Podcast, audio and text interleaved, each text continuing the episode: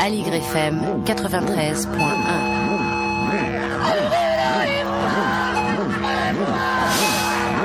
Ouverture, ouverture d'esprit, d'esprit, d'esprit, d'esprit, d'esprit, d'esprit. Écoute, il y a un éléphant dans le jardin.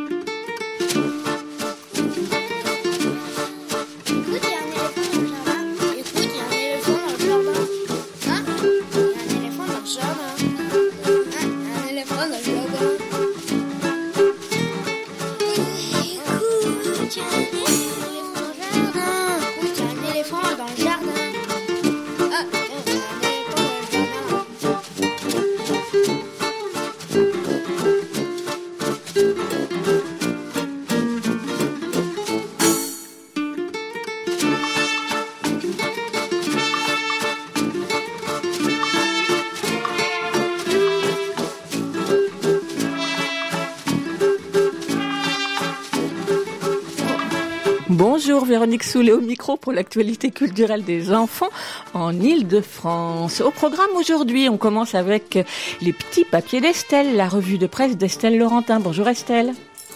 Salut Véronique. J'ai l'impression que tu m'entends, tu m'entends mal. dans la lune, mais c'est parce que je t'entends pas très bien. Il bah, faudra pousser le casque un petit peu. Bon, ça va être quoi le sujet du jour? Voilà, un sujet euh, silencieux. C'est bizarre à la radio. oui. Enfin non, il sera pas silencieux, bien sûr. Tu m'en dis pas plus. Non, tant pis, tant pis pour moi. En ce moment même sort dans les salles parisiennes le superbe film d'animation très attendu, La fameuse invasion des ours en Sicile, réalisé par Lorenzo Mattotti et qui est notre invité ce matin, ou plus précisément celui de Yves Bouvray et Émilie Nouveau, les chroniqueurs, chroniqueuses cinéma de cette émission. Ce sera dans une quinzaine de minutes. Et puis on continuera avec les histoires en posant un coup de projecteur sur le festival Rumeurs urbaines, le festival du conte et des arts du récit proposé par la compagnie Le Temps de Vivre et dont la 20e édition se déroule du 2 au 26 octobre dans plusieurs villes des Hauts-de-Seine. Rachid Agba, le directeur de la compagnie, présente cette nouvelle édition et ce sera vers 11h30. Et puis Gabriel Lucas et Augustine proposeront leur chronique littéraire dans la cuisine d'Augustine et de Gabriel. Ce sera vers 11h50. Car ce matin, pas de lecture de Lionel Chenaille. Il est en vadrouille sur les routes pour l'un des spectacles dans lesquels il joue. Et il sera là, j'espère, la semaine prochaine. À la mise en onde derrière la vitre, c'est Gilles Brézard. Bonjour Gilles. Et puis des infos sur les spectacles, les CD, les livres pour les enfants qui viennent de paraître. Vous écoutez Allegre FM et nous sommes ensemble jusqu'à midi. L'adresse de la radio 42 rue de Montreuil dans le 11e, le téléphone 01 40 24 29 29. Et pour écouter la radio en direct ou en différé via les podcasts, pour suivre notre actualité, c'est sur la bande FM 93.1, c'est sur le net allegrefm.org et sur les réseaux sociaux Facebook et Twitter. Et puis, vous rappeler que le podcast de l'émission est disponible à l'écoute ou à l'abonnement à partir de votre application habituelle de podcast installée, sur votre smartphone ou sur votre tablette. Mais nous commençons cette émission avec une nouveauté discographique pour les enfants, comme nous en avons pris l'habitude pour cette nouvelle saison. Chanson d'amour pour ton bébé. C'est le titre du deuxième CD et livre CD de Julie Bonny pour les enfants, sorti la semaine dernière au label Dans la forêt. Le premier, c'était La La La et La. Il avait paru en février dernier chez le même label. Vous rappelez que Julie Bonny est auteure, interprète, violoniste, guitariste, compositrice, qu'elle a sorti plusieurs disques pour adultes, qu'elle écrit des romans pour les adultes et pour les jeunes ados.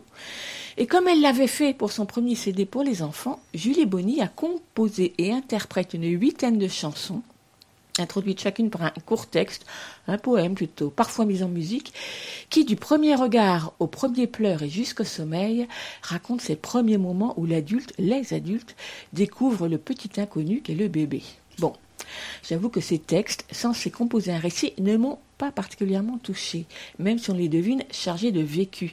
Les chansons, elles, sont bien plus réussies, quoique on ne sache pas vraiment à quels auditeurs elles sont destinées.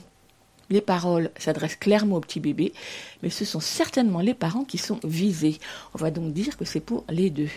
Julie Bonny a travaillé une dizaine d'années comme auxiliaire de puériculture en maternité, et cette expérience ont nourri, a nourri ses chansons. Et l'album est conçu, dit-elle, enfin en tout cas dit le texte au dos de l'album, pour accompagner la naissance. Dans le livre, on retrouve, tous les textes, illustrés par des aquarelles vives, colorées, de Marina Schneider, et à la fin, toutes les paroles des chansons. Julie Bonny, voix, guitare, violon, est accompagnée aux percussions, batterie, clavier par son acolyte Stan Grimbert. La voix chaleureuse de Julie Bonny est portée par des arrangements à la fois, à la fois fins joyeux. Un livre CD à proposer aux tout nouveaux parents donc, et la chanson que j'ai choisi de vous faire entendre s'intitule Trois gouttes de lait, mais je saute le texte poème qui la précède, c'est comme ça. C'est donc Chanson d'amour pour ton bébé, un livre CD de Julie Bonny, illustré par Marina Schneider, illustré par le label dans la, édité pardon, par le label dans la forêt au tout début de ce mois, à retrouver en librairie et sur les plateformes. Trois gouttes de lait tombe sur ta langue trois gouttes de lait au bon goût de mangue. Goutte, goutte, ce lait de mangue au goût de sucre blond. Une pointe de java sur tes papilles comme c'est de lait tombe dans ta bouche. Trois gouttes de lait au goût de brioche. Goutte, goutte, ce lait grillé au goût de noisettes beurrées qui font à ton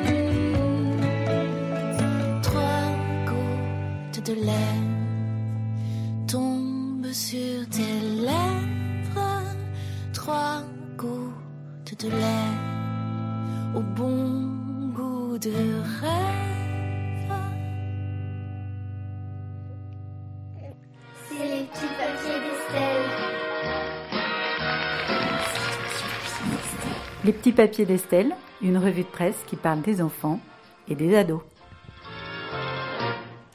Et oui, une revue de presse qui parle des enfants et des ados dans la presse. Alors la semaine dernière, j'avais relevé des articles sur l'annonce du budget pour la justice des mineurs. Mais ce faisant, je me suis rendu compte que j'avais raté une actu qui aurait pu ou pourrait nous concerner tous, et les enfants en premier lieu, car ça a à voir avec l'apprentissage. C'était la fin, en fait, de la semaine de la langue des signes. Et le fait que je l'ai raté, c'est peut-être un signe, justement, de ma méconnaissance du sujet. Et comme j'ai peur d'être assez représentative, Véronique, sur ce coup-là, je me rattrape. Le 23 septembre, c'était la journée internationale de la langue des signes. Du 24 au 27, la semaine mondiale des sourds. Et le 28 septembre, la journée mondiale des sourds. Du coup, c'était le moment ou jamais d'en parler pour les médias. Alors, on ne peut pas dire qu'ils se sont bousculés pour le faire, mais j'ai quand même trouvé dans le magazine Week-end du Parisien du 27 septembre un article sous forme d'enquête qui m'a servi de guide dans ce monde, je l'avoue, tout à fait inconnu de moi. La langue des signes, une nouvelle mode, attaque directement le titre du papier, annonçant à ceux qui ne le sauraient pas, dans mon genre, que dans les concerts apparaissent des interprètes en langue des signes et de plus en plus d'entendants s'y mettent. La langue des sourds prend-elle enfin sa place Et de développer une surprenante pratique, le chant signe. Cette discipline consiste à interpréter en langue des signes une chanson, du rap ou encore un chant lyrique. Elle a le vent en poupe sur les scènes. Le public de l'Opéra de Montpellier a ainsi découvert la saison dernière deux comédiens interprétant en langue des signes le livret de Don Pasquale, intégrée au spectacle. Et de fait, à l'occasion de cette semaine mondiale des sourds, on pouvait apprendre grâce au Midi Libre que Inouï, le fabuleux festival à l'écoute de la langue des signes, s'était déroulé les 27 et 28 septembre. Parmi les temps forts de ce festival, un concert duo racontant l'Odyssée avec un chanteur et guitariste et à ses côtés Clémence Collin qui l'accompagnait en chant-cygne. Un vrai moment de bonheur et de rire pour les oreilles et les yeux. Dans 20 minutes, à Toulouse, on lit le 2 octobre, Biblos, la première bibliothèque visuelle et sonore en langue des signes, voit le jour. Alors Biblos YouTube, c'est comme son nom l'indique une chaîne YouTube et 20 minutes nous explique que l'initiative vient de la collaboration entre un lieu culturel qui organisait des lectures classiques au départ et puis interprétiste spécialisé dans la traduction en LSF. Alors j'en avais quand même déjà entendu parler, de cette histoire de Chancine, mais j'avoue que, ignorante que je suis, je saisissais pas forcément bien l'intérêt ni même le fonctionnement de la chose. Pour comprendre mieux, on revient à l'article du MAC du Parisien avec l'interview d'un membre d'un collectif spécialisé en chansigne. Nous faisons davantage qu'une simple traduction de texte, nous cherchons à rendre la mélodie, les émotions dans la voix du chanteur et l'esprit de la chanson pour aider le public sourd à profiter du concert. Sur les réseaux sociaux, Facebook et Instagram en particulier, les vidéos de Chansine circulent abondamment. Cet engouement n'est pas superficiel comme on pourrait le croire, poursuit l'article. De nombreux entendants se mettent à la langue des signes française par curiosité et 3000 lycéens l'ont choisi comme option au bac car, car 60 lycées, Véronique, proposent maintenant en effet des cours de langue des signes. Et donc il y a une épreuve au bac? Bah, apparemment, euh, il y a une épreuve. Au moins, ça ne doit pas faire trop de bruit. Autre signe des temps, les livres et les applications mobiles enseignant des mots en langue des signes à utiliser avec les bébés, notamment font fureur pour développer la communication. Et l'on forme ici ou là le personnel des crèches assez pratique. Je ne vais pas vous apprendre de conseils miraculeux pour faire dormir vos enfants. Je vais juste vous apprendre à utiliser les signes pour leur dire bonne nuit. Tout d'abord, on a déjà vu dormir dans les premières vidéos. Euh, on colle nos mains et, euh, et on dort. Voilà, ça c'est dormir. Bonne nuit. Ça c'est le mot bon. Pour le mot bon, on vient euh, positionner notre bec de canard sur notre bouche et on avance. Bon. Et le mot nuit, c'est celui-ci. C'est le ciel qui se voile de noir. Donc on vient prendre notre petite main en B, qu'on vient mettre pomme vers nous, et on ferme. Bonne nuit, avec un sourire, parce qu'on y croit. Alors ça, c'était un extrait de ce que vous pouvez trouver sur la chaîne YouTube qui s'appelle Little Bun Bao. Elle est très sympathique euh, cette euh, fille, enfin comme ça quand on l'écoute. Une maman et interprète en langue des signes française de métier. Elle y enseigne les signes pour communiquer avec son bébé. Alors pourquoi, hein, me diras-tu Véronique? Eh bien, Dixit la chaîne en question parce que les signes permettent au bébé, vers 9-10 mois, de se faire comprendre, réduisant ainsi la frustration et renforçant le lien parent-enfant, etc., etc. Dubitative au début, j'ai appris avec cette jeune femme cinq signes en quelques minutes, avec beaucoup de plaisir dans cette langue du corps très évocatrice et avec laquelle, j'avoue, on se sent d'emblée familier. Bien sûr, euh, je vais avoir du mal à vous les restituer là tout de suite euh, par radio. Donc revenons à nos moutons. L'engouement pour la LSF, est-ce que c'est un effet de mode ou pas un effet de mode? Retour à notre article fil rouge. Sur 300 000 personnes nées sourdes en France, seuls 30% d'entre elles la maîtrisent. Un vrai paradoxe. En fait, le corps médical oriente les enfants sourds vers la filière dite orale médicalisée au détriment de l'apprentissage de la langue des signes. En France, la communauté sourde pâtit d'une hostilité historique envers la langue des signes. Au nom de la science et du progrès, on a même interdit l'utilisation de cette langue dans l'éducation des sourds. On leur a même attaché les mains quelquefois, dit l'article. Depuis les années 70, ça s'arrange doucement, et la célèbre comédienne et metteur en scène Emmanuelle Labourie, qui a reçu un Molière en 93 pour Les Enfants du Silence, n'y est sans doute pas tout à fait étrangère. Au sujet de l'engouement sur les réseaux pour le chant-cygne, pour elle, cela peut se définir comme une forme de musique visuelle. Alors, est séduisante finalement cette langue des signes vue comme ça. Pour conclure, mode ou pas mode, et je cite à nouveau cet article du Parisien, l'intérêt du public pour le chant-cygne pourrait être enfin une bonne nouvelle pour la langue des signes et la culture sourde. Alors, on va se quitter en chanson. Désolée, elle sera pas signée, on fait pas d'image, pas encore. On n'a pas de caméra dans le studio. Voilà, à Aligre. Et en attendant, c'est Oldelaf qui va trouver qu'il y a trop de bruit. C'est peut-être ça, finalement, qui plaît en LSF, un peu de silence au milieu du vacarme. On trouvera les liens des articles que j'ai cités sur le site de l'émission. Et pour l'instant, on écoute le bruit d'Oldelaf. Merci Estelle et à la semaine prochaine.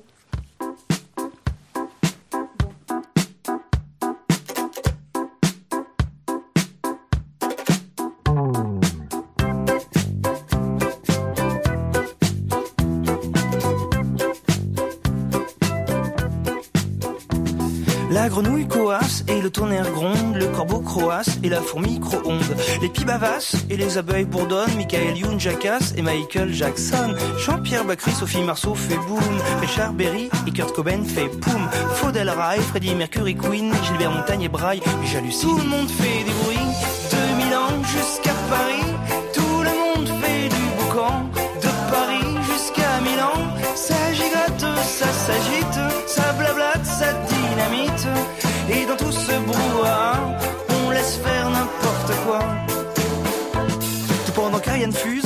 Maldini, Yves en Syracuse bien que Berlusconi. La Belgique s'effrite, la compagnie crie.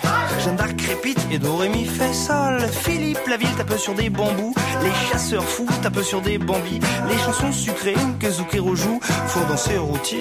Tout le monde fait du bruit,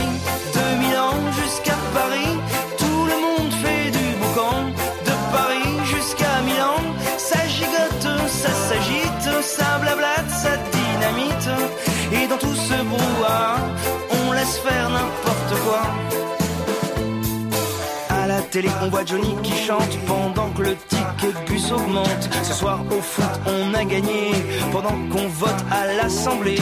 Quand sort une loi sur le port du voile, Paris Match ressort un scandale. Plus y a de bruit dehors, et plus on dort. Tout le monde fait du bruit, de Milan jusqu'à Paris. Tout le monde fait du boucan, de Paris jusqu'à Milan. Ça gigote, ça s'agite, ça blablate, ça dynamite.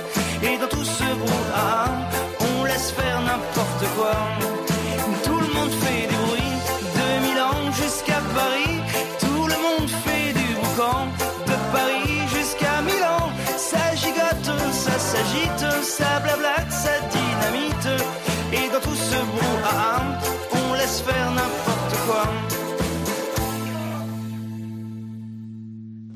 À l'YFM 93.1, écoute, il y a un éléphant dans le jardin. Bon, il, pleut ce matin, il y a des embouteillages pour arriver jusqu'à l'YFM. Alors, bien, en attendant Lorenzo Matotti, je vous propose de découvrir quelques albums qui viennent de paraître, enfin deux. Car parmi les albums parus en ce début d'année et qui m'ont plu, il y a celui-ci, pourquoi Un album de facture très classique, avec une illustration à l'aquarelle, elle aussi assez conventionnelle, mais chaleureuse, et qui dégage un certain charme. Mais ce qui m'a surtout intéressé dans cet album destiné aux tout petits, c'est la façon de mener le récit. Pourquoi est écrit et illustré par l'américaine Laura Vaccaro Sidger, édité par Kaleidoscope, qui a déjà traduit plusieurs de ses albums, entre autres Noir, Blanc, Jour, Nuit, D'abord, ou encore Les citrons ne sont pas rouges. Des albums à la fois simples et malins. Ce qui est aussi le cas de celui-ci. A priori, rien de bien original. Un gros ours et un petit lapin, dont on ne sait pas très bien quelle est leur euh, relation. Un petit lapin qui répète de page en page un pourquoi auquel l'ours répond chaque fois avec sérieux et patience. On a déjà vu de nombreux albums qui mettent ainsi en scène, avec plus ou moins d'humour, cette période redoutée par les parents des pourquoi répétés en boucle. Ici, le lapin semble se poser des questions sur tout ce que fait Gros Ours. Pourquoi l'arrosage des fleurs? Pourquoi la dégustation du pot de miel?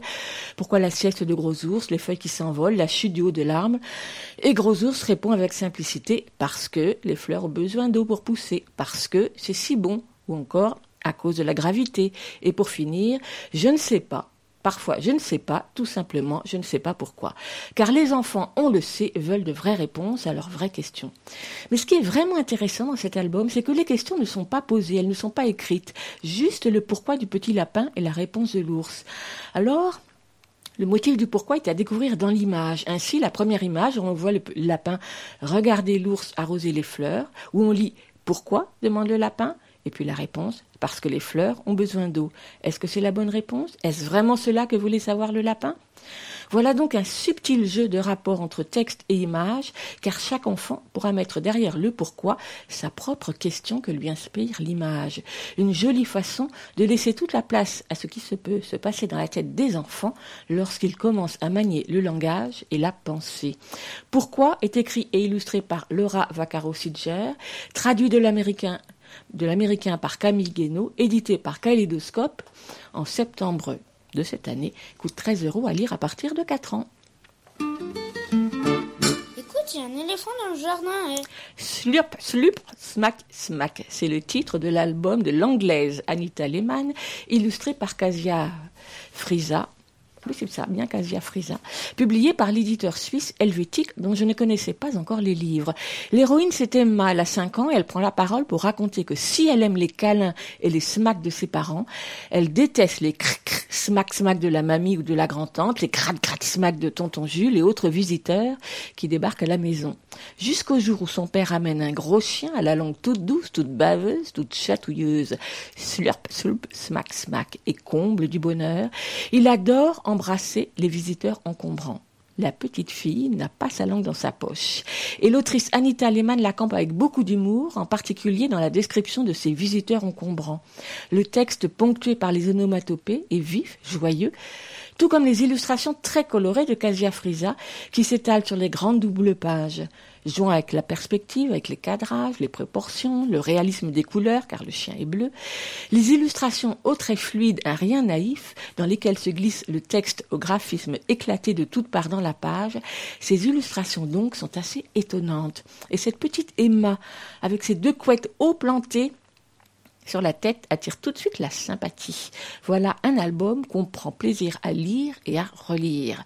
Slurp, slurp, faut bien le prononcer, hein, je recommence. Slurp, slurp, smack, smack.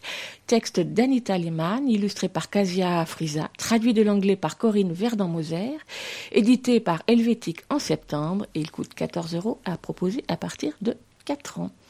Et tout de suite, je vous propose d'écouter un extrait du, ou plutôt Le Voyage de Garbo, le conte musical par le collectif L'autre moitié au texte de Sigrid Baffer. On l'a déjà souvent écouté dans cette émission car on l'aime beaucoup, enfin je l'aime beaucoup.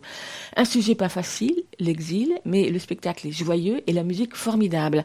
Le spectacle est au programme du Festival de Marne que nous avons présenté la semaine dernière. C'est samedi prochain à 16h à Vincennes, à l'auditorium Jean-Pierre Miquel, à partir de 5 ans. Donc on écoute donc euh, euh, un extrait du voyage de Garbeau, édité aux éditions des Braques. Aussi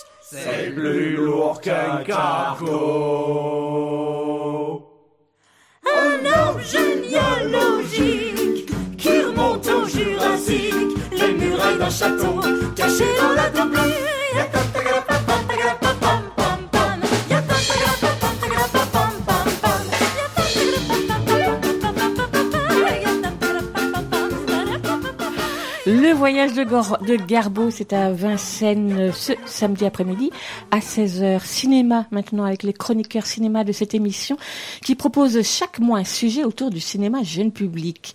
Enfin ce matin, deux de l'équipe, laquelle s'est agrandie pour cette rentrée. Yves Bouvray, grand spécialiste de films d'animation, délégué général de VO Écran dans le 95 à l'initiative du festival Image par Image. Bonjour Yves. Bonjour Véronique. Et ravi de te retrouver pour cette nouvelle saison. Et Émilie Nouveau qui rejoint l'équipe aux côtés de Yves, de Anne-Sophie Le Picard et Camille Maréchal. Émilie, bonjour. Bonjour Véronique. Et bienvenue dans l'équipe. Euh, Toi, tu aussi, tu es une spécialiste du cinéma jeune public et tu travailles dans divers projets autour de l'éducation à l'image pour des festivals ou des cinémas, c'est bien ça? Tout à fait, exactement. Alors, au programme de ce matin, Lorenzo Mattotti pour un magnifique film d'animation. Je vous laisse les micros. Merci beaucoup. Effectivement, aujourd'hui, nous accueillons Lorenzo Mattotti, grand auteur et illustrateur italien, qui nous fait l'honneur de présenter son premier long métrage qui sort au cinéma ce mercredi 9 octobre 2019, La fameuse invasion des ours en Sicile. Architecte, graphiste, affichiste, puis auteur et dessinateur pour la bande dessinée à renommée internationale, vous vous êtes consacré de plus en plus à l'illustration, en dialoguant tout au long de votre carrière avec tous les publics de par votre œuvre éclectique et audacieuse. Vos illustrations prennent vie petit à petit grâce au cinéma d'animation, qui vous passionne, et cela dès votre enfance. Et vous dédiez aussi une partie de votre travail à la jeunesse, et nous pouvons citer, entre autres, Pinocchio, édité en 1990, véritable succès aussi bien en Italie qu'en France, et qui fait reconnaître votre palette de couleurs vives que l'on pourrait qualifier d'arlequin. Autre succès jeunesse, Eugenio, qui fut adapté pour la télévision et le cinéma par Jean-Jacques Prunès. Des couleurs, oui, mais pas que comme le prouve Hansel et Gretel, qui plonge les deux protagonistes dans une représentation expressionniste et tragique de ce conte, cette fois-ci en noir et blanc.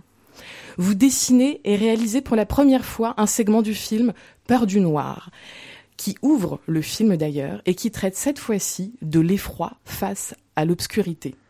Lorenzo Mattotti, nous avons le grand plaisir de dialoguer avec vous aujourd'hui sur votre travail d'adaptation du livre de Dino Buzzati, grand auteur italien, qui publie en 1945, 1945 la fameuse invasion de la Sicile par les ours.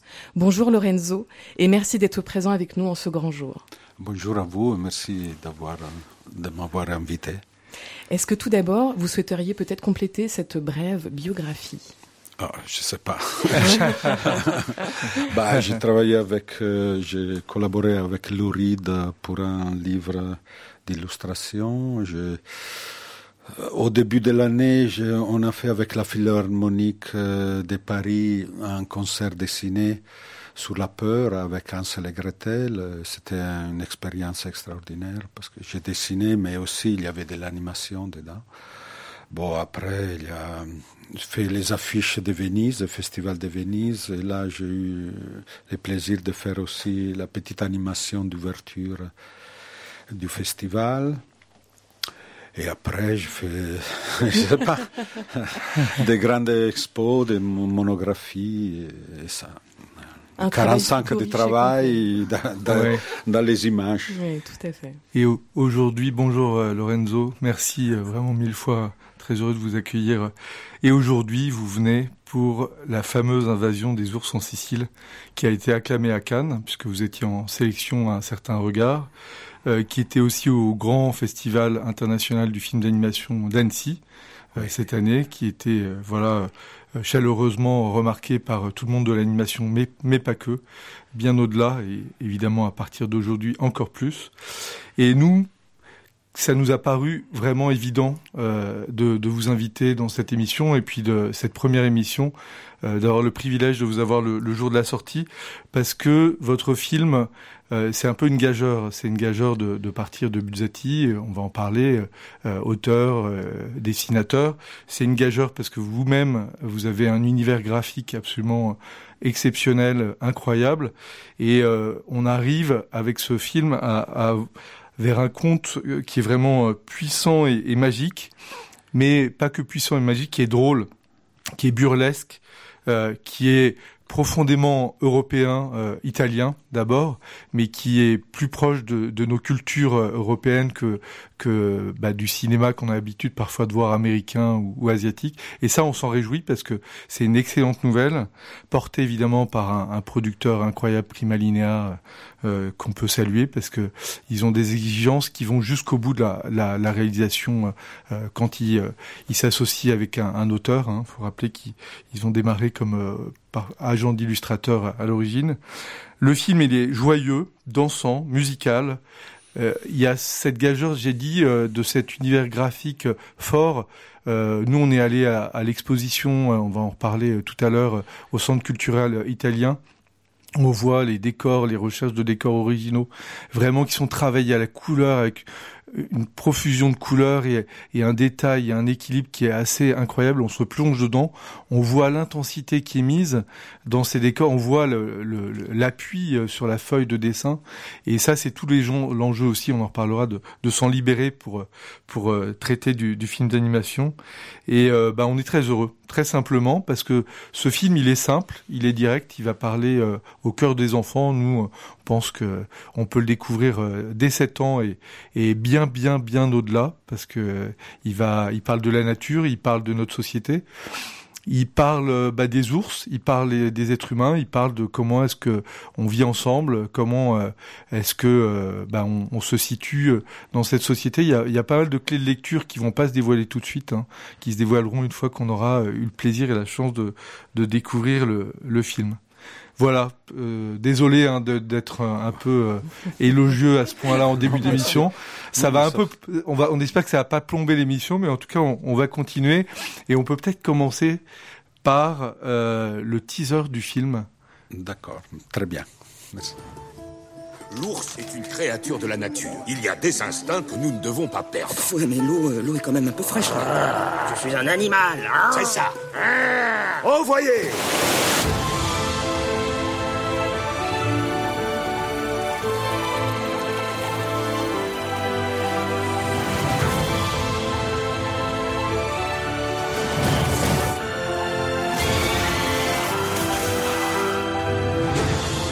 J'ai conquis la Sicile pour te retrouver.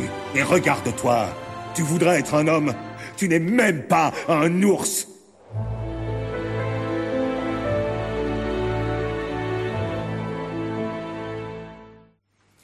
Rappelons tout d'abord l'histoire du film. Le roi Léonce règne paisiblement avec son peuple composé d'ours dans les montagnes en Sicile, jusqu'au jour où son fils, Tonio, disparaît subitement.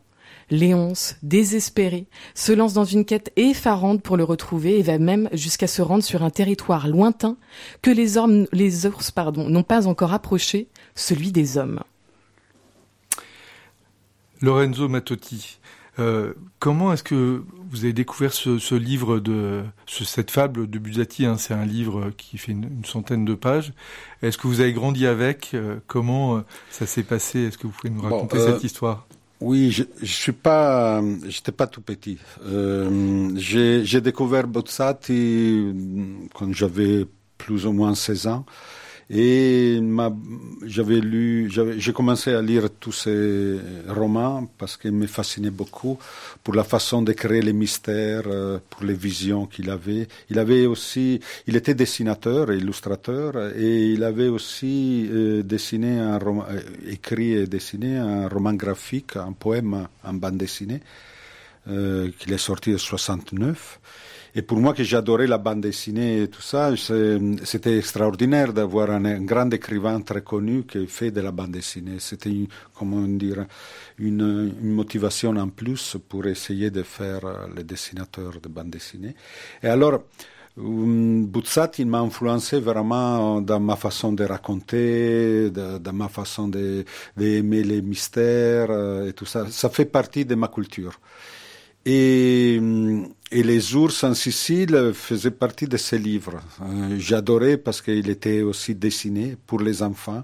Et je me demandais tout le temps pourquoi il n'y a pas eu euh, une version d'animation. Ils avaient, en cette période, ils avaient fait du théâtre, des marionnettes, des concerts sous l'invasion, mais jamais euh, une film d'animation. Et je pensais que ces livres, il y avait de grandes potentialités. En fait, c'est une histoire euh, très spectaculaire. Il y a de la grande fantaisie, il y a des monstres, des créatures étranges, euh, des batailles. Euh, C'est-à-dire, c'est une épique, c'est une épopée. Mais aussi, il y a une histoire très originale. Il y a ces ours qui vont dans les pays des, humains. C'est une histoire profonde plein de significations, des sujets, et je me disais, c'est vraiment un, un, cocktail parfait pour faire un, un, un film d'animation, euh, d'abord européen, l'effet de découvrir un, écrivain qui fait partie de la patrimoine de la culture italienne et pas sortir toujours les Pinocchio qu'on a déjà utilisé mille fois, euh, d'aller voir des romans originaux euh, de notre, de notre culture et les, apporter aux, enfants, les faire connaître, découvrir et, comme ça passer, euh, passer notre mémoire. Moi, j'ai trouvé que c'était très important de faire ça. Je fais lire les livres à Valérie Sherman de Prima Ligne quand il m'a demandé si je voulais faire un long métrage. Et je lui fais voir lire les livres, elle a adoré. C'est grâce à elle, en fait, qu'on a commencé à, pousser, à essayer de créer cette grande aventure, en fait. Dino Buzzati, donc effectivement, ce grand auteur jeunesse aussi, vraiment, qui est italien, a dit Il me semble que le fantastique doit être aussi proche que possible du journalisme. Il ne s'agit pas de banaliser les choses, même si en fait il y a un peu de ça. Disons plutôt que l'efficacité d'une histoire fantastique est liée à l'emploi de mots et de paroles les plus simples et les plus concrets possibles. Est-ce que vous pourriez nous parler un petit peu, Lorenzo Matotti, de la complexité du travail d'adaptation de l'œuvre originelle de Dino Buzzati et de savoir un peu quels ont été les renforts dont vous avez eu besoin sur cette adaptation? Bah oui, c'était très compliqué. Parce que une fois qu'on a lu les livres pour le plaisir, on s'aperçoit pas vraiment de tous les problèmes qu'on a quand on, fait un traitement. On doit prendre l'histoire et l'amener dans le cinéma. Euh, et j'ai travaillé avec euh, mes collaborateurs, Jean-Luc Fromental, d'un côté, avec une, expérience dans la bande dessinée, dans, les scénarios, dans l'édition, très littéraire, et de l'autre côté, Thomas Bidegan, scénariste, réalisateur, maintenant aussi acteur, euh, qui travaille aussi souvent avec Jacques Audiard. Et euh, ensemble, on a commencé à analyser un peu les, textes et, la structure de l'histoire. Moi, je voulais être le plus possible lié à Buzzati. J'avais l'angoisse de, de, de, les trahir, j'avais l'angoisse de, les respecter le plus possible. J'ai dit tout de suite, essayons de garder le maximum, surtout les styles. Les styles, Buzzati, il a un style très, très, très original.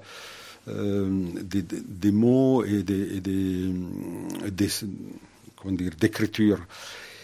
Et, et, la structure aussi de l'histoire, en deux, en deux morceaux. Il y a un avant de l'histoire et un après. En fait, ce deux histoires presque différentes qui sont dans les mêmes livres. Comme les faire convivre dans les cinémas dans une heure et vingt. L'histoire est très compliquée. Euh, on s'est retrouvé que Buzzati, il n'était pas tellement logique dans son univers. Il y avait, il sortait des personnages à gauche à droite euh, sans justification. Et nous, on devait donner tout un fil rouge à l'histoire. Le, le, cinéma, il est très logique. Il a un côté logique très fort. Euh, on s'aperçoit qu'il n'y avait pas un personnage euh, féminin dedans. Très compliqué, un problème. Et, et, je voulais garder cette relation entre narrateur et public qu'il y a dans les livres, qu'elle est très stricte. Euh, en fait, Buzzati, tout le temps, il s'adresse aux enfants au, au, public, dit vous voyez ça, vous pensez qu'il y a cette légende, vous vous souvenez de la grande légende euh, de l'ogre, vous vous pensez que c'est comme ça, mais c'est en fait c'est pas comme ça. Euh, de l'autre côté, les, les mères ils ont peur quand on raconte des, des histoires de peur, ils veulent pas. vous voyez toute cette relation sous la joie de raconter et s'inventer des histoires. Euh, je voulais la garder. On voulait vraiment la garder et on a inventé euh, trois personnages qui ne sont pas de l'histoire. En fait, c'est Gedeon Almerina, qui c'est des cantastorie, euh, qui se balade d'un village à l'autre de la Sicile à raconter, et c'est dans la tradition du, sud de l'Italie, il s'est baladé avec une guitare, un accordéon, avec un panneau dessiné et raconter les faits divers euh, ou les, les, histoires, les poèmes de Roland Fourieux, euh, tout ça, dans, sous les places des villages. Et, et aussi un vieux ours de la grotte qui est, il est comment dire, réveillé par Gédéon Almerina, qui ils, ils sont entrés dans cette grotte pour se, pour se chauffer euh, dans une tempête de neige et il les réveille, il commence à lui raconter une histoire pour les, pour les garder tranquilles. Ces trois personnages-là, qui font un peu, euh, ils font les commentaires en fait de, de toute l'histoire, on, on enrichit, ils nous ont euh, aidés à créer toute cette relation entre la narration, la joie de raconter, comme raconter les histoires, les, passer, les raconter notre histoire ancienne. Tout ça, c'était très important et je crois que c'est aussi une, une, clé de l'originalité du film. Très bien. Alors, on va la rencontrer déjà. Une, on va, en réécoutant un extrait du film, on va rencontrer les, les hommes tout de suite.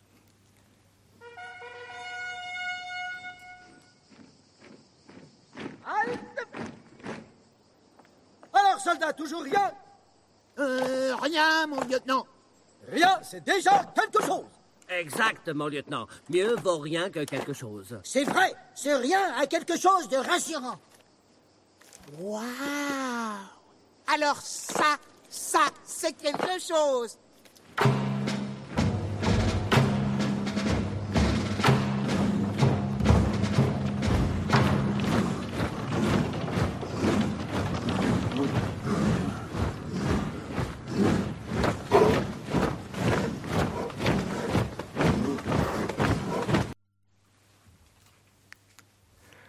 Alors, euh, vraiment, ouais, cette, cette, mise un peu en, en, recul de cette histoire, de cette fable, avec euh, cette euh, comédia dell'arte, cette mise en scène dans, dans, la grotte, on dévoile rien de plus, mais c'est vrai que ça donne un, un relief au film qui, qui, nous a beaucoup plu, parce que avec des rebondissements dans l'histoire qu'on va évidemment pas dévoiler. Oui, hein. Ne comptez pas sur nous, faut aller voir le film.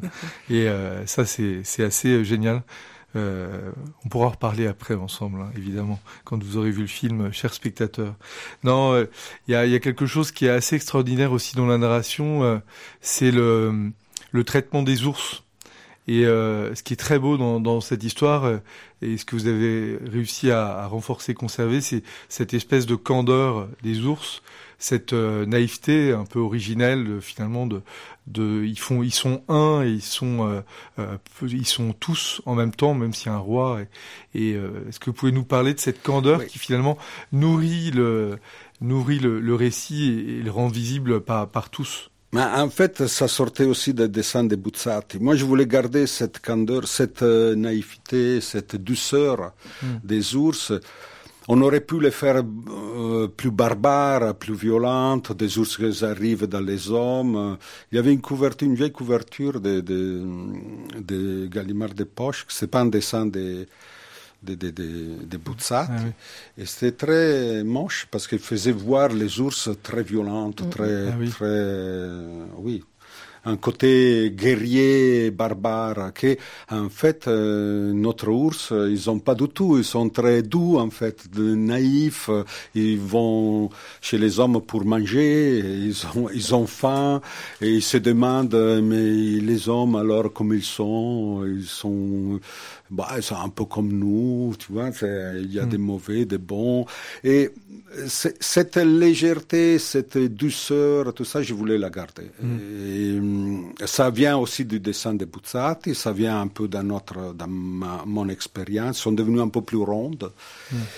Et hum, ils sont aussi, avec cette euh, ingénuité, avec ces poésies, ils arrivent quand même à, à battre les hommes hein, dans la première partie.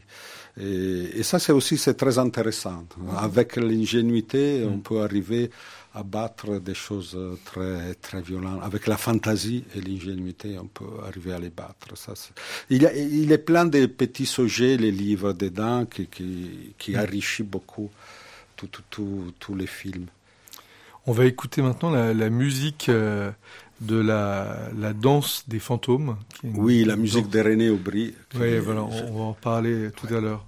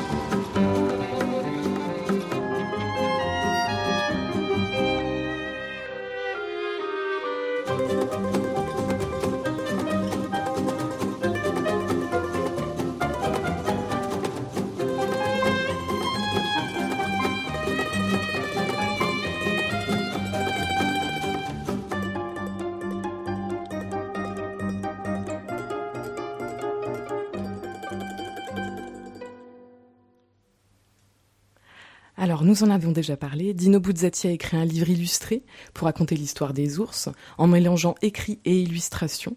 Quel défi cela a-t-il représenté pour vous de dompter ces ours et de vous approprier ses dessins et son univers artistique? Et est-ce que vous pourriez nous parler du coup de vos autres, euh, autres- vos autres influences artistiques? Bah, euh, en fait, c'était un plaisir pour moi pouvoir euh, prendre les dessins de Buzzati, les ré- ré- réinterpréter, lui donner un élan spectaculaire. Je connaissais très bien les dessins de Buzzati. J'ai aussi allé voir, apprendre aussi beaucoup d'autres images qu'il lui faisait pour d'autres travaux. Il y avait des recueils d'ex-voto ou d'autres peintures pour créer ce monde euh, euh, spécial de- de- du monde des ours. Évidemment, je, je suis allé euh, voir tous les petits détails de ces illustrations pour pouvoir les développer. Euh, les arbres, comme ils sont faits, les, les- personnages aussi, ils avaient fait des petites silhouettes, lui aussi. Alors, euh, parfois, c'était très facile. Ambrosis, il était déjà là, les grands-ducs, plus ou moins. Euh, c'était un grand aide pour moi d'avoir déjà un monde euh, bon, euh, à l'origine pour pas me perdre dans différentes directions. Après, évidemment, j'ai ajouté avec mon expérience euh, et, et les références. euh, Vous savez, un film d'animation, c'est une revente d'images. Et euh, pour faire la grotte, par exemple, on est allé voir euh, les anciens primitifs italiens, comme ils faisaient les rochers, très graphiques en fait, ou des montagnes. Il y avait des références de quelques peintres euh, canadiens, aussi les dessins de Buzzati, aussi mes amours. Et j'étais très intéressé à comment composer, comment créer la profondeur dans les images. J'ai essayé de travailler beaucoup avec les paysages et la profondeur. Alors j'allais voir les, les- peintres romantiques allemands, comme ils créaient dans les montagnes la profondeur dans les peintures, mais surtout dans la composition. Et en fait, quand on fait un film d'animation, on prend une image que ça nous plaît, une autre image, une Mm. autre, on les met sur le mur et à Mm. peu à peu, on commence à créer un monde iconographique qui sont les références pour toute l'équipe. Par exemple, moi, je voulais que la ville, les, palais et tout ça, ils étaient, ils avaient hum, une esthétique italienne de Renaissance, de notre culture, de la tradition, et aussi la ville que soit une ville méditerranéenne, une ville sur la mer, euh, très colorée, très illuminée, un grand travail de, de lumière euh, et des ombres de lumière euh, pour créer une lumière joyeuse aussi, euh, chaude, pas froide. Les couleurs euh, en général euh, très chaudes. On essayait d'élever toutes les couleurs euh, froides et métalliques. On voulait un univers euh, chaud, dessiné, Mm. euh, que ça, ça amenait de la, que soit de l'énergie positive. en fait. Mais de toute façon, vos illustrations, quelles qu'elles soient, sont toujours très chaudes et très lumineuses. Oui, là, je n'ai pas trop changé. Mais hum, on a ajouté beaucoup. Je dois dire, avec l'équipe, euh, on a pu faire des, des images encore beaucoup plus riches. Moi, je ne suis pas un dessinateur méthodique des détails. Et hum, en fait, dans les films, euh, c'est plein de détails. Les, tous les petites maisons, les maisons de la ville, euh, tous les arbres de la nature, euh, les parcs des rhizopodes, euh, tout ça, c'est fait avec l'équipe. L'amour qu'ils ont eu, l'équipe, de créer chacun de, sa façon, les, les- les- arbres, les, les- toits, les, maisons, les, lumières. Ça, ça c'est vraiment, euh, un film d'animation, c'est vraiment un grand film collectif.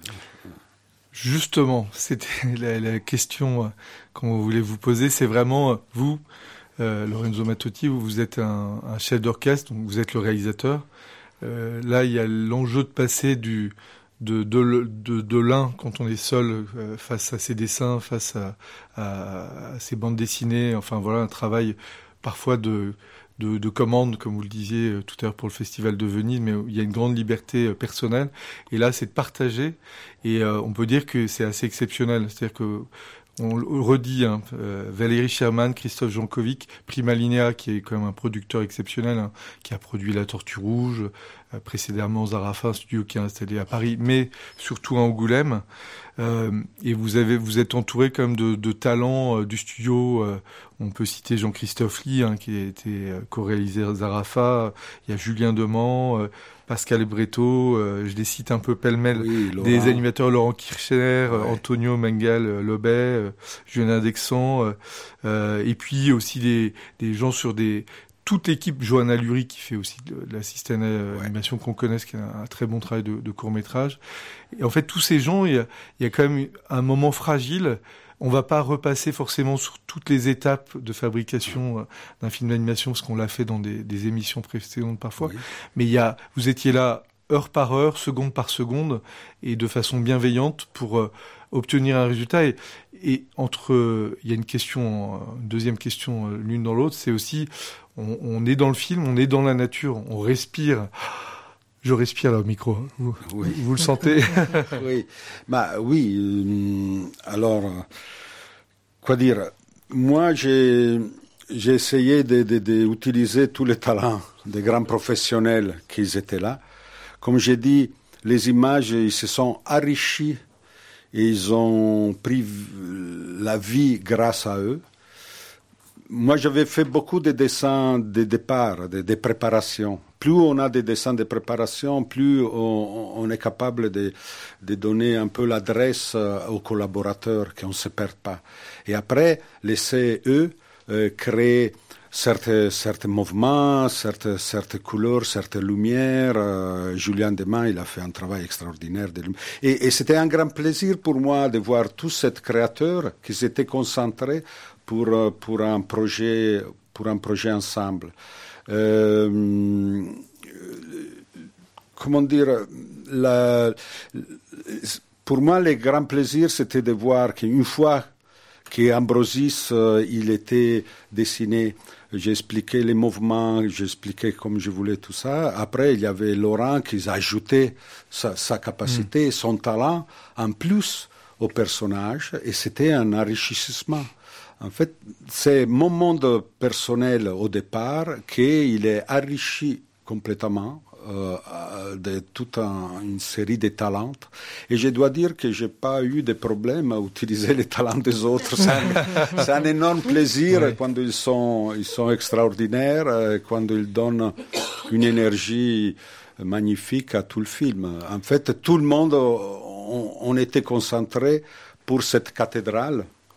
Et moi aussi, j'avais une sorte de, regard distancié parce que je ne pensais pas à un film euh, Matotti, mon, style, euh, mon dessin, mon crayon, tout ça. Non, je voulais que les, que films, à peu à peu, prendaient son style à lui.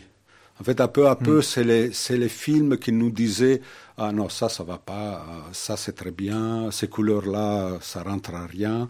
Euh, vous voyez, c'est à peu à peu, c'est c'est le film lui-même qui, en grandissant, il décide son, son, son style à lui. Et euh, cet regard un peu distancié, ça m'a beaucoup aidé. Ça m'a beaucoup. J'avais le même regard des autres, de, de mes collaborateurs.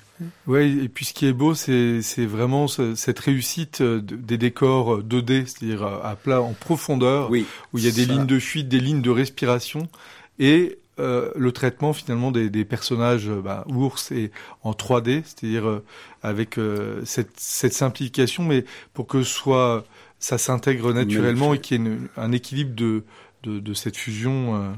Oui, j'avais, j'avais décidé de départ d'utiliser les grands paysages, euh, la grande force de l'écran pour pouvoir euh, euh, donner de l'air, euh, de l'espace euh, à, à tous mes personnages, mes personnages. Je voulais pas qu'il y avait cette atmosphère de papier ou de crayons Mm.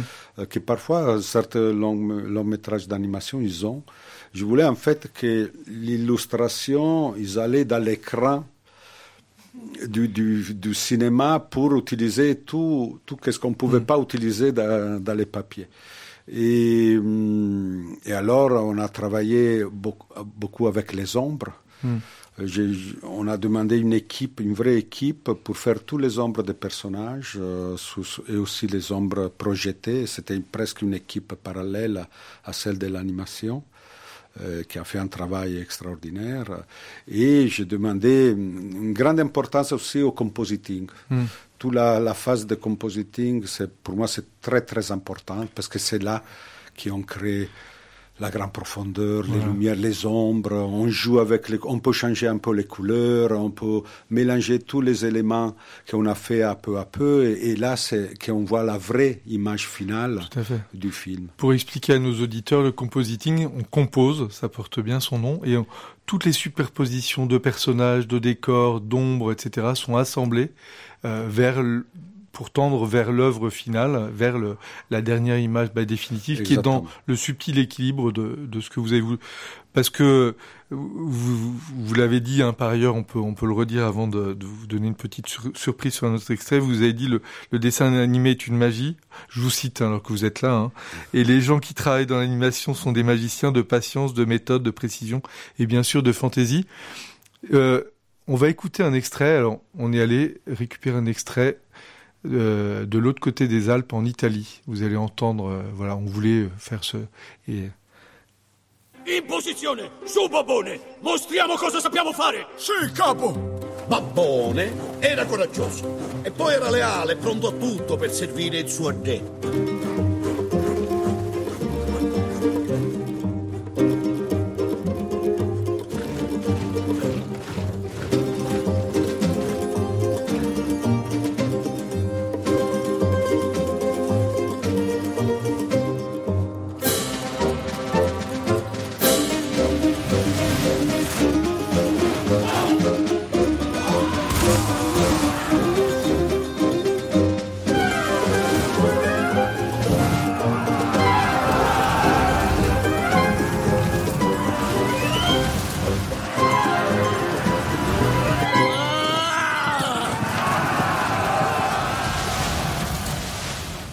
Effectivement, on s'est fait un petit peu plaisir avec cet extrait en italien, ce qui va nous permettre euh, de bien entendu parler du traitement des voix dans le film, même si bien entendu on va découvrir euh, le film en français, bien entendu dans les salles françaises. Est-ce que vous pourriez nous parler du travail que vous avez fait sur les voix et comment vous avez choisi tout simplement celle-ci hein? Bah, euh, la, version originale, c'est en français. On a choisi les voix. Euh, moi, j'avais une idée suffisamment précise de mes voix italiennes. J'avais quelques acteurs que je connaissais, j'avais un peu l'atmosphère. La, la, on avait fait des essais avec des acteurs italiens au départ, tout au départ pour une idée un peu étrange, mais euh, évidemment, moi, j'avais besoin d'écouter des, voix italiennes. Et ça, ça m'a beaucoup aidé après pour chercher les vraies voix françaises. Et hum, on a enregistré les voix tout au départ. Et on n'a pas fait le choix d'aller chercher que des stars dans les, dans les voix euh, française. Je, on, vraiment, on voulait des, des, voix qui se collaient très très bien avec les personnages. Il y a bah, une petite histoire. Par exemple, Gédéon, on avait fait un essai avec un grand acteur euh, français à la, à registration, mais hum, il n'y avait pas d'énergie.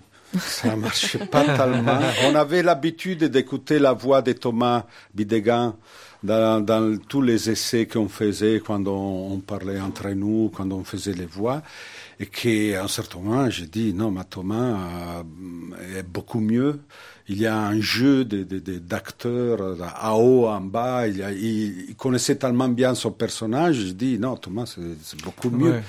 Et, et, on a, c'est comme ça que j'ai demandé à Thomas de faire la voix. L'autre, c'était Jean-Claude Carrière. Oui, Incroyable. Euh, on a eu la, il était passé par euh, dans la production pour un autre projet. On a parlé avec lui, on a entendu sa voix. Oui. Et quand il est parti, on s'est dit, mais attends, tu as entendu la voix? Jean-Claude Carrière peut être vraiment les vieux, les vieux ours. Et surtout, au niveau symbolique, c'était extraordinaire, parce que les vieux ours qui racontent son histoire et, et la voix, c'est un des plus grands scénaristes du cinéma. C'est notre euh, narrateur, c'est un narrateur, c'est un conteur, un historien. C'était parfait. Et pour la version italienne, je suis allé à chercher euh, plus ou moins les, les, mêmes. Et la seule personne qui aurait pu faire les vieux ours, c'était Andrea Camilleri. C'était grand euh, écrivain italien ah oui. euh, de 92 ans. C'est un symbole en Italie. Lui aussi, c'est le grand canteur, euh, grand narrateur euh, oral. Et il a accepté, il m'a fait ce grand euh, cadeau de pouvoir le, de le faire. On arrive vers la fin de l'émission, tout doucement, ça, ça file. Hein. C'est, on voulait euh, euh, vous parler, euh, bah, on en a parlé tout à l'heure, peut-être pour euh, aller vers la, la, la fin de l'émission, de, de, la musique oui. de René Aubry, hein, parce qu'on a vu, elle est présente dans tous les extraits. Oui. Elle est joyeuse, elle est entraînante. Musique, euh, René, je le connaissais depuis longtemps. Il avait fait aussi la musique pour euh, Port du Noir. et, mais déjà, tout au début, je voyais sa musique pour ce film. C'est quelqu'un qui a fait la musique pour, pour la danse avec Caroline Carson. Il a fait des, des CD avec une musique très méditerranéenne, avec le mandolin, avec des, tous des, des, des, des instruments complètement méditerranéens, des atmosphères très euh, qui sautent, si vous voulez, légères et lumineuses. Je voulais donner cette euh, sensation de légèreté et de luminosité aussi dans la musique. Et comme vous avez entendu, elle est très danse, dansante et, et, colorée. Je trouve que c'est une musique colorée, gaie. Ah oui. Aussi quand il est capable de faire aussi, aussi des choses dramatiques. Et cette légèreté, cette joie des couleurs, cette euh, joie de la narration, je, je crois qu'elle transpère euh, dans tous les films. Oui. Dans tous les films. La, la mandoline. Le, oui, les, mais aussi, les, aussi dans l'histoire. L'histoire, elle est, elle est elle est aussi euh, sans, euh, comment dire, dramatique, oui. c'est-à-dire profonde. Il y a des moments euh, importants, mais je voulais que ça passe tous à travers une joie de raconter, une, une sorte de légèreté, une sorte de, d'atmosphère euh, colorée, de ne pas être sadique avec les enfants. Ah, loin de là. c'est- c'est- Voilà, le temps presse, mais on va simplement euh, vous poser une dernière petite question. Gallimard a édité un magnifique livre, un artbook, euh, qui, retrape un peu, qui retrace un petit peu toutes les étapes de préparation du film. La fameuse invasion des ours en Sicile, l'art de, Lorenzo Mattotti. Est-ce que vous pourriez nous dire quelques mots à propos de ce livre? Bah euh, oui, ça, on voulait absolument l'avoir. euh, au moins un livre qui recueille. Bah, la plupart, c'est mes dessins de prépara- préparatoires qui sont exposés d'ailleurs à l'Institut italien de culture. Tout à fait, Et mais 25 je voulais octobre. aussi qu'il y avait une, une- une idée de qu'est-ce que c'est faire un film d'animation. Euh, et il y a alors le plus le choix de un peu de raconter les différentes étapes de, de, de préparation d'un film d'animation avec euh, des images techniques, avec euh, les une partie des des storyboards dessinés, une partie des colorboards Ah oui, par Julien Desmain, magnifique. qui ça donne l'idée de, de comment créer les rythmes des couleurs dans les livres. Et tout ça, ça, je crois que c'est enrichissant aussi pour le public euh, de Bien voir euh, tout ça, euh, et pour, aussi pour les jeunes qui sont intéressés au film d'animation, de voir un peu qu'est-ce qu'il y a derrière tout, tout ces 1 heure et 20 de- de- d'images. Ah oui, c'est c'est assez incroyable. On peut dire que vous êtes associé euh, pour le faire au journaliste euh, Laurent Vallière. Oui, qui Voilà. m'a fait une longue interview Oui. où j'expliquais euh, un peu tous les Ah oui, on- problèmes, mais aussi il a interviewé aussi la production, Valérie et Christophe, il a interviewé aussi les, hum, les scénaristes, euh, Jean-Luc Fromental. Non, le, le, le livre est vraiment euh, magnifique, vraiment très bien fait. C'est un, un parcours évidemment après avoir vu le, le, le film. Et si vous pouvez, en- on, on réinsiste, mais le, le centre culturel italien qui est 50 rue de Varennes, dans, le- dans le 7e arrondissement à Paris, il est ouvert que du lundi au vendredi. Donc oui, ça, le problème c'est un peu les horaires, Mais- il faut aller... euh, Mais il faut aller voir, c'est incroyable, la beauté de vos dessins sous cadre, des décors, des, bah, des recherches de décors, c'est flamboyant et c'est extrêmement fort et ça permet de comprendre euh, tout le cheminement du travail euh, du, du, du film. Euh, voilà. En tout cas, le merci hein, de d'être euh, présent avec euh, Émilie, on est et Véronique, on est très très heureux de, de vous avoir euh, Merci accueillis. beaucoup, Lorenzo Merci à vous. Et on va donné la possibilité de, de parler de ce- cette grande aventure. On va continuer, on va terminer par bah, une musique du film, évidemment. Merci.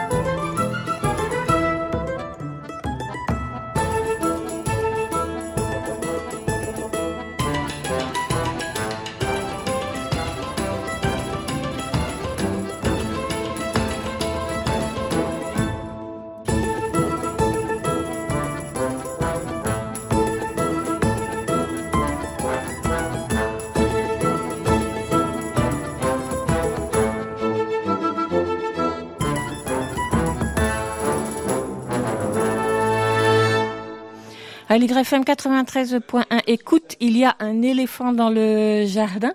On retrouve euh, Émilie, Pardon, j'en oublie mais, mais les prénoms. euh, on les retrouve dès le mois prochain pour une nouvelle chronique autour du cinéma. Augustine a 11 ans et demi, elle dévore les bouquins. Gabriel, son père, lui aussi, passionné par les livres jeunesse, anime la Maromo, un site consacré à l'actualité du livre jeunesse. Il adore également faire la cuisine. C'est d'ailleurs dans la cuisine qu'Augustine et Gabriel aiment se retrouver pour parler de leur lecture, pour nous en faire profiter chaque semaine. Voici dans la cuisine d'Augustine et de Gabriel une chronique préparée autour des bols du petit déjeuner.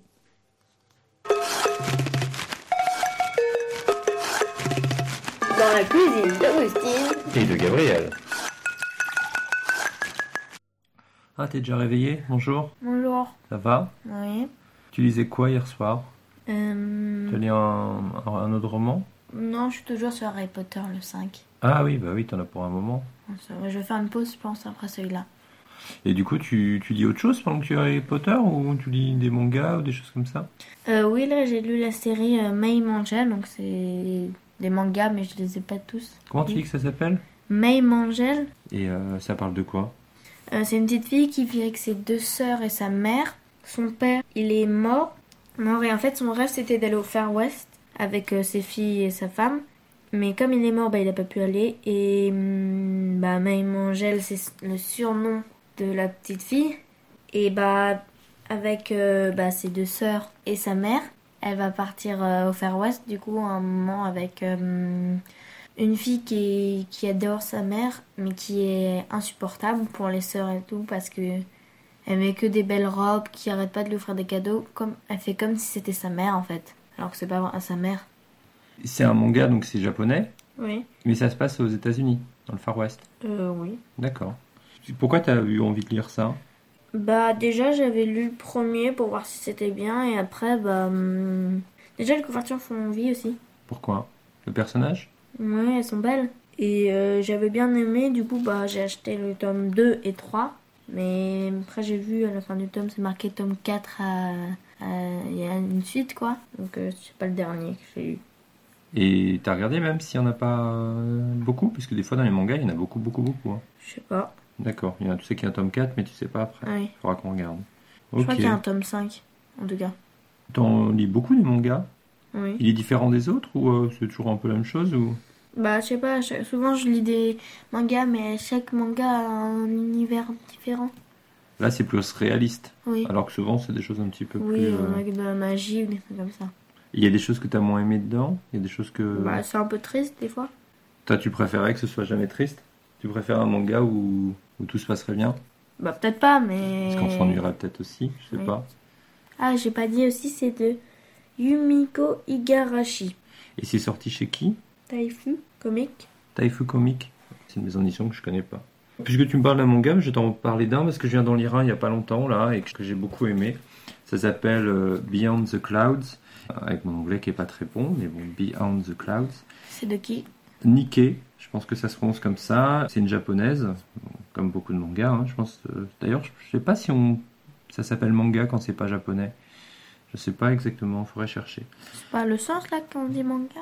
Ah non, t'as des mangas au, au sens euh, japonais, mais t'as des mangas. D'ailleurs, les tiens, ils sont au sens japonais? Oui. D'accord, ils se lisent dans le sens japonais. Bah, le mien aussi se lit dans le sens japonais. C'est l'histoire d'un petit garçon qui est euh, rêveur, qui passe son temps dans les livres. Et euh, il imagine des mondes, il imagine des choses. Et notamment, euh, il y a un endroit où il va souvent, qu'il appelle l'île au rêve. Mais les autres, ils disent que c'est un dépotoir. Quand tu vois dans l'image, d'ailleurs, tu vois bien que c'est un- une, dé- une décharge, quoi. Il n'y a que des, poubelles. À cet endroit qui, donc, qu'il appelle l'île au rêve, il rencontre une fille qui a des ailes, qui est tombée là, qui saigne, qui est euh, au sol et qui a l'air évanouie. Et il décide de l'aider. Il va la cacher d'abord parce qu'il a peur que, il se dit, si on la découvre, tu vois, un- quelqu'un qui a des ailes et tout, il va vouloir euh, l'étudier, faire des choses Ouais. sur elle, etc. Et donc, euh, et en fait, elle a une aile arrachée d'ailleurs. Euh, je sais pas si je l'ai dit. Elle a une aile arrachée et il va vouloir, oui, la soigner, l'aider, lui fabriquer une aile en bois. euh, enfin, il essaie plusieurs techniques pour lui fabriquer une aile. C'est vraiment une très très belle histoire. Donc c'est l'histoire d'amitié entre entre ce garçon et cette fille. Puis c'est aussi euh, une histoire d'entraide puisqu'il va vraiment. euh, euh, je peux pas tout révéler, mais euh, dans le premier tome, parce que j'ai vu qu'il y en avait d'autres. Il y en a un autre, je crois, qui est sorti depuis, mais je pense pas que ce soit terminé. Dans ce premier tome, il va aller quelque part pour l'aider, en fait. Il va devoir faire un voyage pour l'aider. Ce premier tome, là, il se termine par un, quelque chose où tu as envie de dire Ah, t'as envie de crier parce que t'as envie de savoir la suite, quoi. C'est vraiment une, une super série. C'est sorti chez Kiyun. Kiyun, qui est une maison d'édition qui fait des mangas, qui a assez une bonne maison d'édition. C'est traduit par euh, Fédoua Lamaudière. Toi, Ah, c'est traduit par qui d'ailleurs? Euh, Nicolas Pujol. Bah écoute, euh, on échange Ok. et puis on essaie de savoir s'il y a des suites. Ok.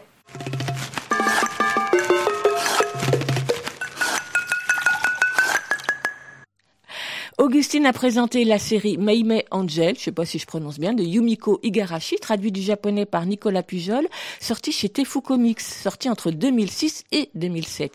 Et Gabriel, lui, a présenté Beyond the Clouds, la fillette tombée du ciel de Nick, traduit du japonais par Fédoua Lamaudière, sorti chez Ki-Un en 2018, 200 pages, 8 euros. J'aimerais tant avoir des couleurs, le bleu du ciel sur mes ailes, pour aller plus haut. Un peu de rouge, un peu de rouge sur mon dos, un peu de bleu sur le jabot, avec une pointe de gris. Aussi j'aimerais tant avoir de jolis yeux verts voir la vie tout en rose. Et percer le mystère des couleurs, des couleurs, les couleurs de l'hiver, les couleurs de l'été, des couleurs, des couleurs, du bonheur, du bonheur dans les arbres, dans les prés, couleurs, des couleurs, des couleurs pour s'aimer. Mais je suis noir, noir comme une nuit sans lune. Elle en dit même de moi que j'apporte le malheur, alors que j'ai tant tant d'amour à l'intérieur, de joie et de bonheur. Quand je vois toutes ces couleurs, des couleurs, des couleurs, les couleurs de l'hiver, les couleurs de l'été, des couleurs, des couleurs, du bonheur, du bonheur dans les arbres, dans les prés, des couleurs, couleurs, des couleurs pour s'aimer, des couleurs, des couleurs, les couleurs de l'hiver, les couleurs de l'été, des couleurs, des couleurs, du bonheur, du bonheur. Dans les arbres, dans les prés, des couleurs, des couleurs, pour s'aimer. C'était Les couleurs de Da Silva, extrait de son livre CD Le mystère des couleurs, sorti en 2006 chez Actes Sud Junior. Une histoire ponctuée de chansons qu'il a depuis mise en scène avec Damien Luce. L'histoire de Corbeau, non, de Coco, le corbeau qui est peintre, mais se désespère de ne pas avoir de couleurs. Mais de rencontre en rencontre, il finira par percer le mystère des couleurs.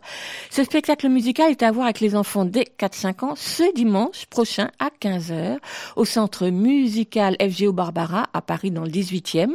Le tarif unique à 10 euros et la veille, le samedi 12 octobre à Chelles, à Les Cuisines, je sais pas si on dit comme ça, enfin aux cuisines peut-être, à 16h45 avec un tarif qui est de 16 euros. Nous espérions avoir Rachid Akbal au téléphone, mais ça ne répond pas. Avec lui, nous aurions évoqué la 20e édition de Rumeurs urbaines, le festival du conte et des arts du récit organisé par la compagnie Le Temps de Vivre et donc son directeur artistique Rachid Akbal. Un festival qui s'est ancré solidement et durablement dans les villes du nord-ouest de Paris, tout autour de Colombes. Le festival a démarré la semaine dernière pour trois semaines, c'est-à-dire jusqu'au 26 octobre, et c'est l'occasion pour petits et grands d'aller écouter les plus grands conteurs d'aujourd'hui, des amateurs qui se professionnalisent au fil des années, de découvrir des spectacles tout neufs ou d'autres qui ont de la bouteille et dans des lieux aussi variés que les théâtres, les bibliothèques, centres sociaux, maisons de quartier et d'autres à Colombes, Bois-Colombes, Gennevilliers, etc. Rumeurs urbaines, rumeurs urbaines, ce sont aussi des temps de rencontres, des temps de formation pour les professionnels, des ateliers parents-enfants et puis un point d'orgue la nuit du conte samedi prochain à la MJC de Colombes. Alors faute d'avoir Rachid Agbal au téléphone pour nous en parler, nous vous invitons à aller voir sur le site de rumeursurbaines.org pour avoir toutes les informations. Et puis encore euh, terminer en vous proposant d'aller à la rencontre de deux festivals pour enfants. Au La Grande Échelle, édition numéro 4 au Théâtre Montfort dans le 15e, c'est vendredi, samedi, dimanche. Un festival initié par l'ADAMI qui souhaite ainsi offrir une certaine visibilité à des compagnies jeunes publics peu programmées en région parisienne. Au programme cirque, danse, théâtre, musique, théâtre d'objets, ateliers, théâtre documentaire, théâtre conférence, avec 17 compagnies et une quarantaine de représentations pour les enfants dès 6 mois. Je ne saurais pas vous en recommander un en particulier car je n'en connais aucun.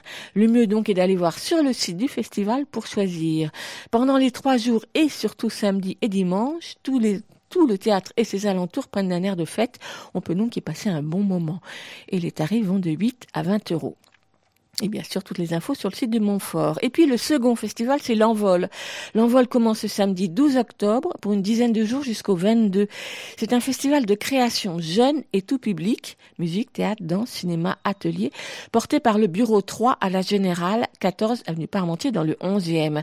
La Générale, c'est un espace d'invitation et de rencontre fondé par un collectif d'artistes qui ont développé une expérience de travail coopératif et de mise en réseau, entre autres par des accueils d'artistes en résidence, avec tout un travail d'accompagnement et de pratique solidaire de production, dont le festival est l'une des étapes visibles.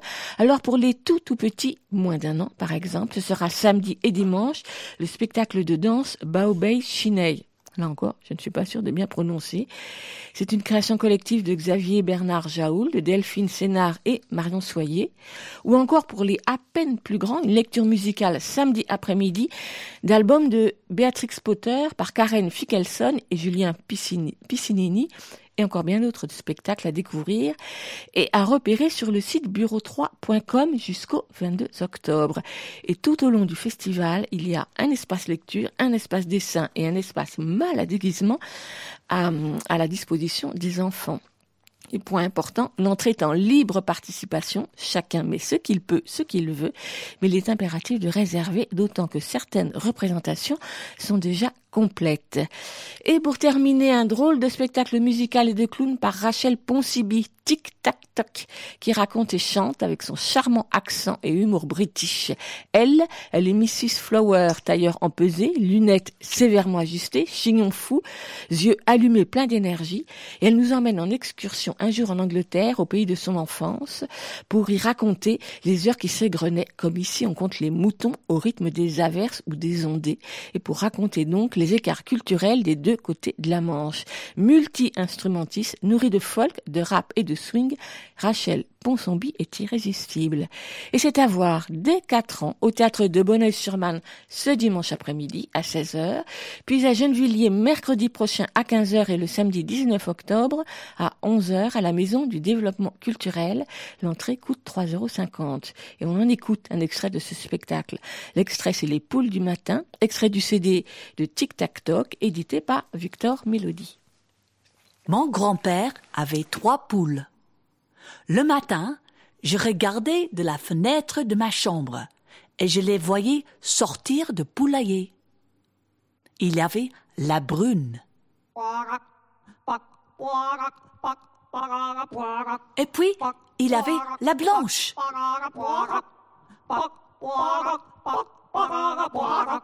Et puis, la plus petite, la noire. Moi, je rêvais de descendre dans le jardin, danser avec elle.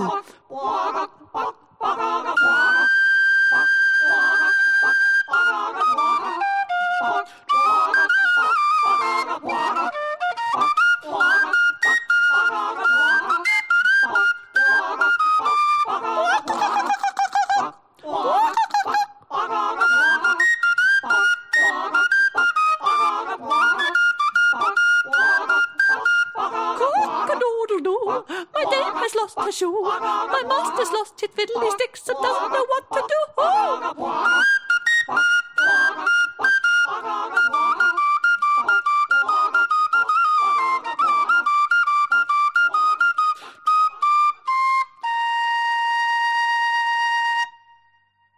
Mais je ne pouvais pas faire ça. Je devais me laver, brosser mes dents, m'habiller, manger et puis aller à l'école. À la prochaine. À plus. À la prochaine. À plus. À la prochaine. À plus. À la prochaine. À plus. À la prochaine. À plus. La prochaine. Eh ben oui, on termine quelques minutes avant midi ce matin à midi. Sur les 93.1, vous allez retrouver les programmes de Cause Commune, mais FM continue sur le net. Et nous, on se retrouve la semaine prochaine à 10h30 le mercredi. Bonne journée. À la prochaine. À plus. Super. À la prochaine. À plus. À la prochaine. À plus. À la prochaine. À plus. À la prochaine. À plus. À la prochaine. À plus. À la prochaine. À plus.